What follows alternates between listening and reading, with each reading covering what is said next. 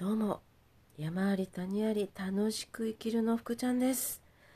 いやー今日音楽なしでいきなりです。というのもなんと2週間ですかね。と機種変更したらなんかうまくこうログインできなくてたまたま今日もう一回ちょっとやってみるか。まあほとんど諦めていたんです。ああもうポッドキャストも100回で終わりか。と思ったんですが。何気にログインしてみたらそのログインのメールアドレス入れてみたらパスワードがなんか入ったんですよね自動的に。そうそのパスワードがいくら入れても違いますって出てメールアドレスさえも違いますって出て、まあ、全然ログインできなかったんですよ。でポッドキャスト教えてくれた人にも聞いたんですけれどももうダメでした。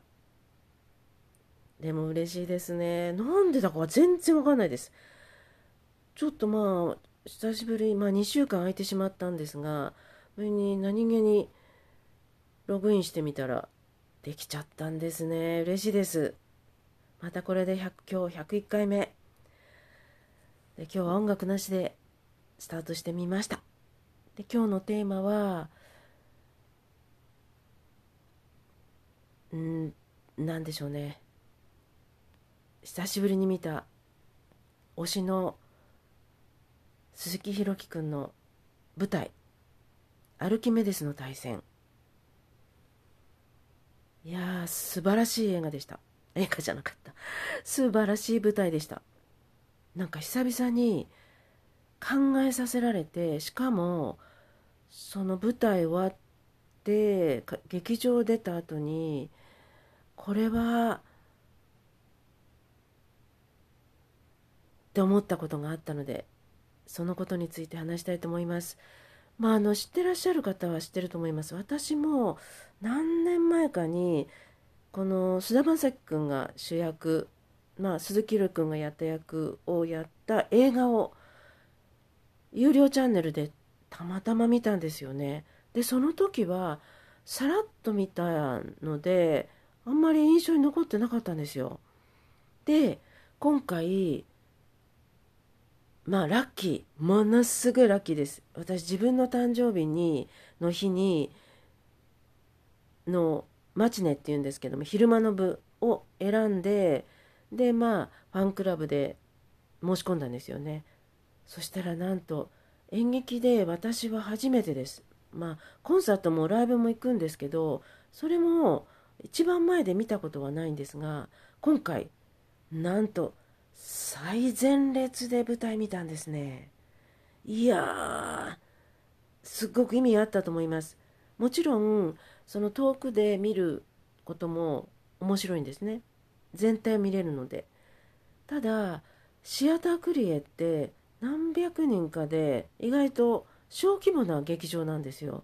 なので、まあの、まあ、今度鈴木宏君がやる帝劇なんかだともう何千っていう舞台な人の収容する舞台なんでそういうのだと後ろの方だとほとんどあまりちょっと豆粒ぐらいになっちゃうんですけど今回は小さい劇場で一番前もうかぶりつきでもう皆さんの鈴木宏君だけじゃなくて皆さんのその唾とか息とか、ね、情熱熱熱量がなんかねなんかじゃないですね。ものすごく伝わってくるんですよ。最前列で。まあそういう舞台だったっていうのもあると思います。それがもうでセリフの一つ一つがもうズバズバと私の胸に入ってきたんですね。いやこれを最前列で見れたというのは偶然じゃないんですね。必然だったですね。でまあ物語はフィクションとノンフィクションと両方入ってた入ってるそうなんで事実もあるんですね。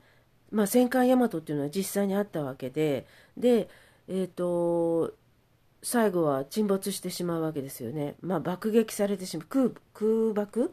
されて沈没されてしまうんですけれども、まあ、そこに出てくる有名な山本五十六この人も、まあ、有名で実在にいた人物ですよね。でただそのひろゆき君がやったす、えーと、甲斐という人物は、まあ、これどうも架空の人物らしいんですね。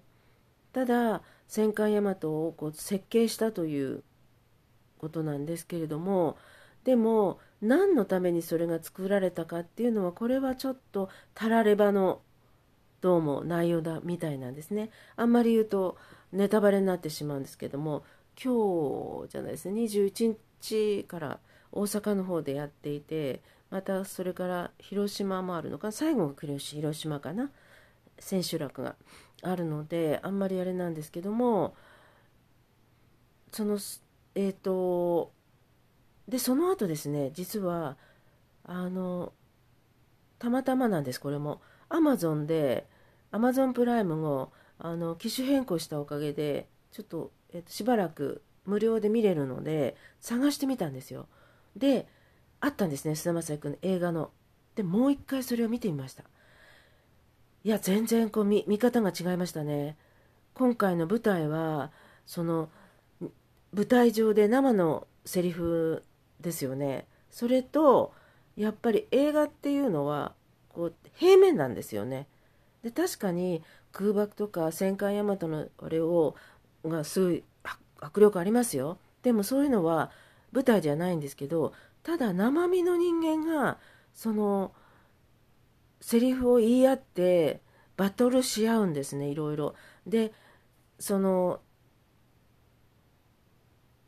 まあ戦艦大和を作っていく過程の物語でもあるんですけれどもただその戦争というのを始めてしまったのは自分たち軍隊にも原因があるんじゃないかっていうメッセージそして映画では描かれなかった最後に、えーと、甲斐さんとそう共にその大和をつく大変な思いをして作ったもう一人の若者とのセリフがあるんですけども2人で話す。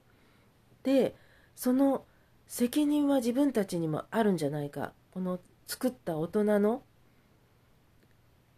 大和を作ってしまった作ったことによって戦争が起きたというそういう設定なんですよね。まあ事実はちょっと違うかもしれないんですけども。でもそれによって、まあ、もちろん大和に乗ってた何百人っていう人たちが亡くなりまた戦争でも何百たくさんの方が亡くなった。その責任は自分たちにあるのではないかと。これからの人たちに何を残したらいいんだっていうのはこの起こしてしまった失敗の原因のを伝える責任があるんじゃないかっていうことで2人で泣きながら言うセリフがあるんですよ。これはね私グッときました。で今の時代このコロナで子どもたちにマスクをさせてで黙食させてそれがこれからの時代を担う子どもたちにそういうことをさせてしまった大人の責任があるのじゃないかと。私はそういう見方をしました。であ今からでも遅くない。まあ環境の問題もそうです。この地球をこういう状態にしてしまった大人の責任があるはずなんです。あると私は思っています。でまたそういうことを言っている人たちもいます。それにもつながります。責任です。大人の責任です。この言葉すごく重いなと思います。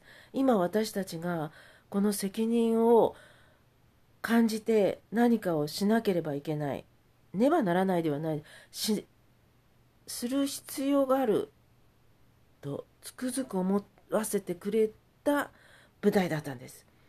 アルキメデスの対戦、まあ、映画も、まあ、アマゾンプライムでも見れるので、まあ、もう東京公演終わってしまいましたがこれちょっと配信で残してほしいな、まあ、配信だとまた平面になってしまう部分もあるんですけれどもいやすごく2年越しで2年前コロナでできなかった。今年できた。その意味。そして私が誕生日そして母の命日にこれを見に行き最前列で見れた。そして最後に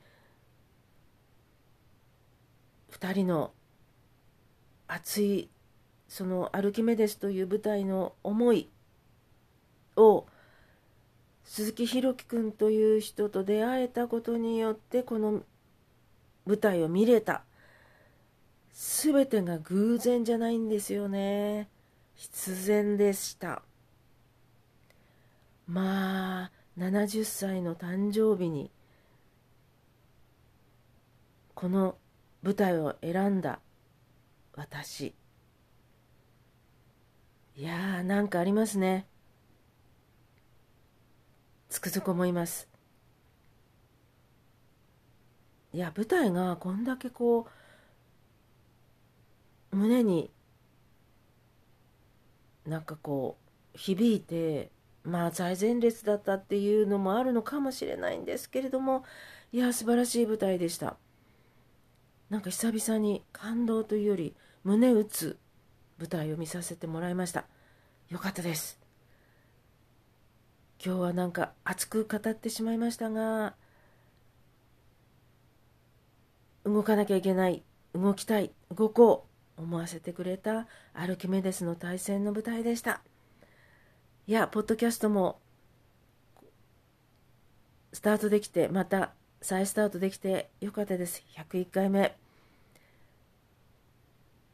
良い週末をお過ごしください。